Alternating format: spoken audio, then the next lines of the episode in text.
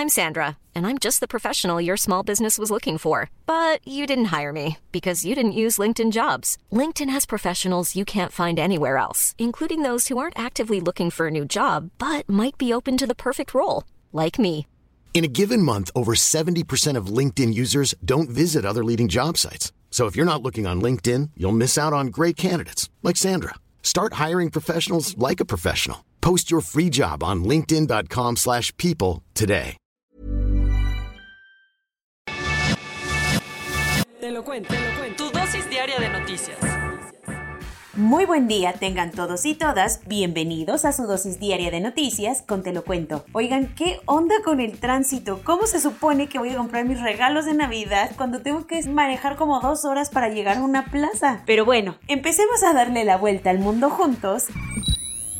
Proceso de sanación. La ONU concluyó que la policía colombiana fue la responsable de la masacre en las manifestaciones de septiembre de 2020. Te doy un refresh a tu memoria. Las noches del 9 y 10 de septiembre de 2020 fueron de terror para la ciudad de Bogotá, Colombia, cuando los disturbios sociales terminaron en la muerte de 14 ciudadanos. De acuerdo con un informe publicado por Naciones Unidas el miércoles, la Policía Nacional Colombiana sí fue la responsable de la masacre de 11 de los 14 fallecidos pues documentó que se utilizó un uso ilícito de la fuerza pública. El tema estuvo tan grave que Naciones Unidas concluyó que fue una de las peores violaciones a los derechos humanos en la historia de Bogotá. Conozco gente que dijo que no pasaba nada ahí, que la gente decente estaba bien. Y entonces, por todo esto, recomendó una profunda transformación en la policía antidisturbios para evitar el uso desproporcionado e ilícito de la fuerza contra manifestantes pacíficos. El reporte también encontró que en esos días se registraron 75 personas lesionadas por arma de fuego, otras 43 por armas punzocortantes, mientras que hubo 187 ciudadanos con otras lesiones. Además, registró que 210 16 miembros de la policía también resultaron heridos. El informe fue solicitado a la ONU por la propia alcaldesa de Bogotá y lo realizó una comisión independiente liderada por Carlos Negret, ex defensor nacional del pueblo. Pero a pesar de esto, al gobierno del presidente Iván Duque le causó molestias.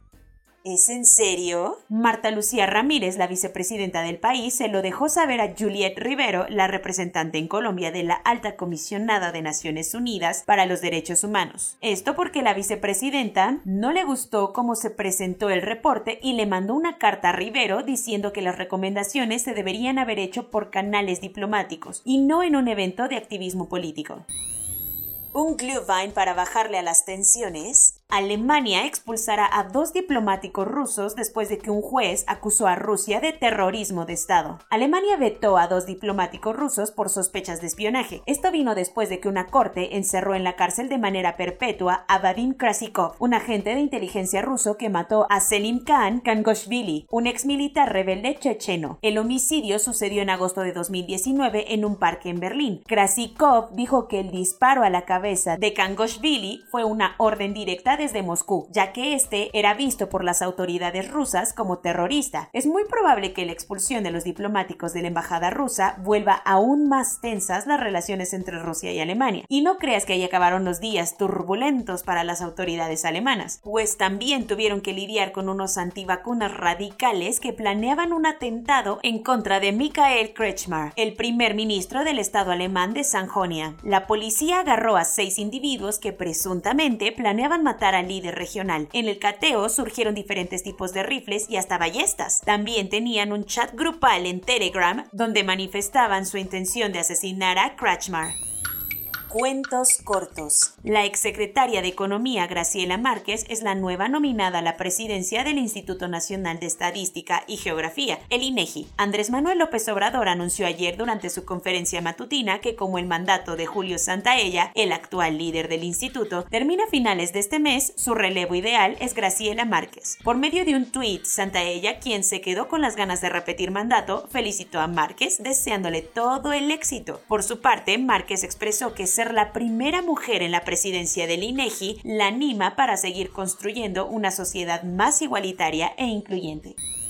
El Departamento de Estado de Estados Unidos ofreció una recompensa de 5 millones de dólares por información que los ayude a capturar a cada uno de los hijos de Joaquín El Chapo Guzmán. Ay, a ver si no salen a defenderlos como la otra vez. Las autoridades estadounidenses dicen que son altos mandos del cártel de Sinaloa y cada uno está sujeto a cargos federales por su intervención en el tráfico ilícito de droga, por lo que el programa de recompensas por narcóticos pagará esta módica suma por cualquier dato que los lleve a Iván Archibaldo Guzmán Salazar, Jesús Alfredo Guzmán Salazar, Joaquín Guzmán López y Ovidio Guzmán López, a quien el presidente López Obrador ordenó liberar durante el llamado Culiacanazo. Jacob Zuma, el expresidente de Sudáfrica, tendrá que regresar a la cárcel. El Tribunal Superior de Sudáfrica anunció en un fallo judicial el día de ayer que anuló la decisión anterior de ponerlo en libertad condicional en septiembre por cuestiones médicas. Zuma está cumpliendo una sentencia de 15 meses por negarse a participar en una investigación hacia su persona por corrupción durante su mandato presidencial y cuando se entregó voluntariamente para ir a prisión, el 7 de julio, la gente salió a las calles en la que ya es considerada como la peor ola de protestas violentas en Sudáfrica desde el apartheid.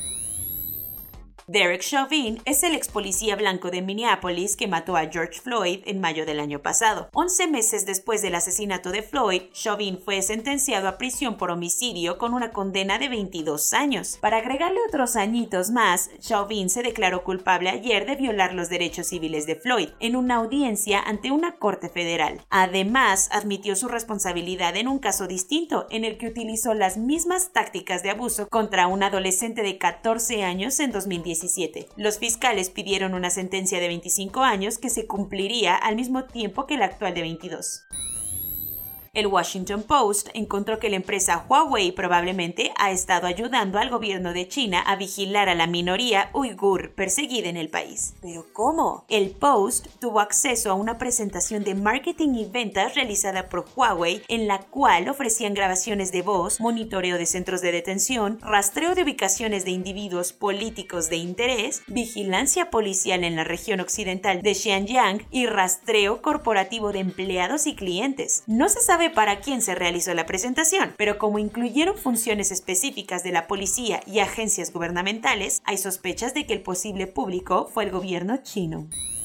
Ricardo Belizón, un estudiante de doctorado de la Universidad de Sevilla, podría ser el héroe que solucione el misterio del templo de Hércules Caditanus. Durante siglos, miles de historiadores y arqueólogos se han roto la cabeza buscando la ubicación del centro de peregrinación de la antigüedad. Belizón halló trazas de un edificio que podrían ser los restos del templo fenicio púnico en el caño de Sancti Petri, una zona en la costa de la bahía de Cádiz entre Chiclana de la Frontera y San Fernando en España. Belison y su equipo de investigadores encontraron esta pista gracias a que midieron el terreno con un nuevo software. Corona News. En México, el número total de vacunas puestas es de 138.851.637. El número de personas vacunadas con esquema completo es de 66.459.570. Esto representa el 74.26% de la población mayor a los 18 años.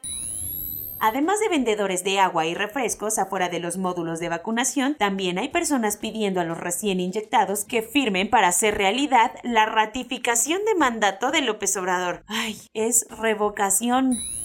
Hoy es el último día para que los adultos mayores de 60 años en Chihuahua acudan por su tercera dosis de la vacuna contra COVID-19.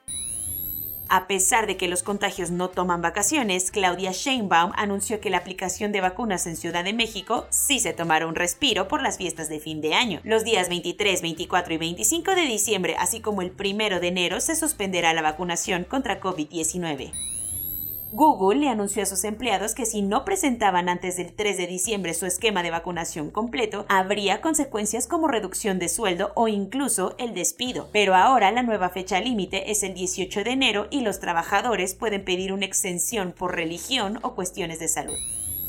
Los antivacunas y las medidas que se tomarán en torno a ellos fueron de los temas principales en el primer discurso como canciller de Olaf Scholz en el Bundestag alemán. Anthony Fauci, el doctor director del Instituto Nacional de Alergias y Enfermedades Infecciosas de Estados Unidos, dijo ayer que la dosis de refuerzo de Pfizer y Moderna son suficientes para proteger a la gente contra la variante Omicron y que ahorita no es necesario buscar una vacuna específica para esta variante. Thierry Baudet, el líder ultraderechista de Países Bajos, comparó en sus redes sociales las restricciones pandémicas con el holocausto. Por lo mismo, las autoridades holandesas le dieron 48 horas para bajar esos posts, ya que le da cuerpo a un ambiente que propicia el antisemitismo. Soy Laura Gudiño y esa fue su penúltima dosis diaria de noticias de esta semana. Cuídense mucho y nos vemos mañana aquí en su podcast favorito, Te lo cuento. Y de paso les recuerdo que pueden seguirnos también en nuestras redes sociales de TikTok e Instagram.